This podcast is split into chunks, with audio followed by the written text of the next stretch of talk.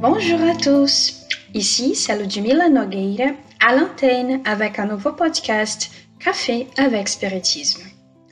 Dans l'épisode d'aujourd'hui, William Jacob présente ses commentaires sur le chapitre 35 du livre Encontro marcado, Rencontre planifiée, intitulé De parents difficiles. Dans ce message, le bienfaiteur Emmanuel, par la psychographie de Chico Xavier, nous dit Ce que la vie nous offre en tant que parents dans les sphères physiques ne semble pas toujours adapté à nos souhaits. Sont-ils mauvais ou différents parce qu'ils ne comprennent pas tout de suite nos idéaux? Dans une interrogation de cette nature, chaque fois que nous sommes dans la position des enfants, il est possible de poser une telle question dans l'autre sens. Nous jugeons généralement nos parents humains lorsque la raison commence à mûrir dans la branche fleurie de nos premiers rêves de jeunesse.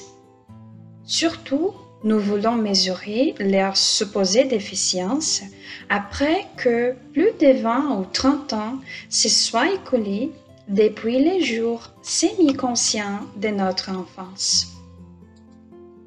S'ils ne sont pas d'accord avec nos opinions, nous les considérons souvent comme étant des esprits dépassés ou intolérants.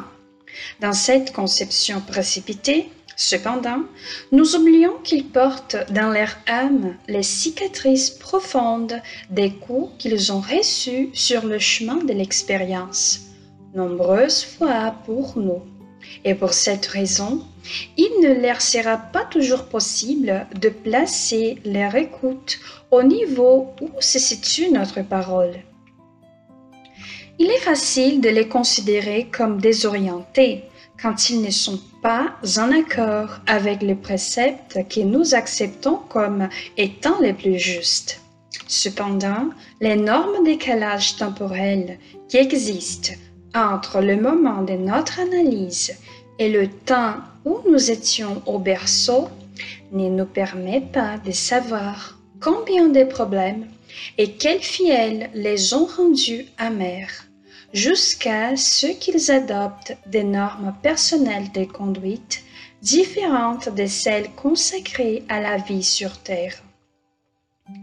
Il est très simple de les cataloguer comme des intransigeants quand ils désapprouvent nos points de vue. Toutefois, nous sommes rarement dans les bonnes conditions pour évaluer les crises qu'ils ont subies pour que les tentations et les déséquilibres ne détruisissent pas les foyers qui nous servent de soutien et de. Si vous trouvez face à des parents malheureux ou souffrants, Souvenez-vous d'un homme généreux qui a renoncé aux facilités de sa propre liberté pour charger une famille sur ses épaules.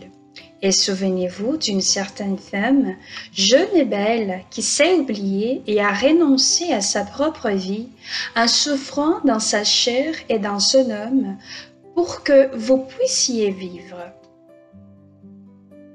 Considérez qu'ils se sont mis en obéissant au dessein de Dieu, afin que vous puissiez venir au monde. Et s'ils n'ont pas pu être heureux comme ils s'y attendaient, ou si les épreuves de l'existence les ont rendus ainsi, lorsque vous êtes sur le point de les blâmer, pensez à la joie et à l'amour avec lesquels ils ont tous les deux prié Dieu qu'il vous bénisse quand vous êtes nés et en silence, demandez également à Dieu qu'il les bénisse.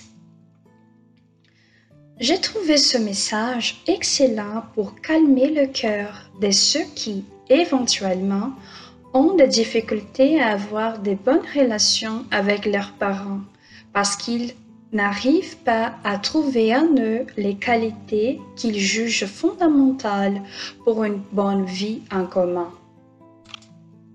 En général, ce qu'Emmanuel renforce, c'est l'importance de voir nos parents comme des personnes qui portent leurs propres difficultés et limitations, Et nous pouvons dire que celles-ci peuvent être liées au bagage spirituel qu'ils ont apporté lors de leur réincarnation et aussi aux diverses influences reçues tout au long de leur existence actuelle.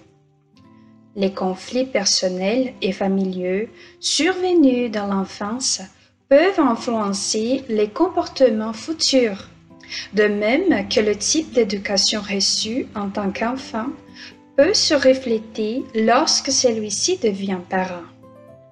Nous reproduisons ce que nous apprenons de nos parents, bien plus que nous ne l'imaginons et ils reproduisent avec nous une partie de ce qu'ils ont appris de nos grands-parents, et ceci de nos arrière-grands-parents. Bien sûr, la reproduction des comportements ne sera pas tout à fait identique à ce qui a été appris auparavant, puisque tout le monde change avec le temps. Entre erreur et réussite, nous apprenons. Et lorsqu'il y a le mariage, nous avons deux personnes qui additionnent leurs expériences et connaissances, ce qui sera important si le couple décide d'avoir des enfants. Quoi qu'il en soit, ce que nous devons développer avec nos parents, c'est un regard plus tolérant sur leurs erreurs. Ils n'ont pas été et ne sont pas parfaits parce que personne ne peut l'être. Ni eux, ni moi, ni vous que m'écoutez. Et juste parce qu'ils nous ont permis de naître, ils méritent déjà toute notre gratitude. Je conclus en répétant les dernières paroles d'Emmanuel dans le message. Lorsque vous êtes sur le point de les blâmer, Pensez à la joie et à l'amour avec lequel ils ont tous les deux. Priez Dieu qu'il vous bénisse quand vous êtes né. Et en silence, demandez également à Dieu qu'il le bénisse.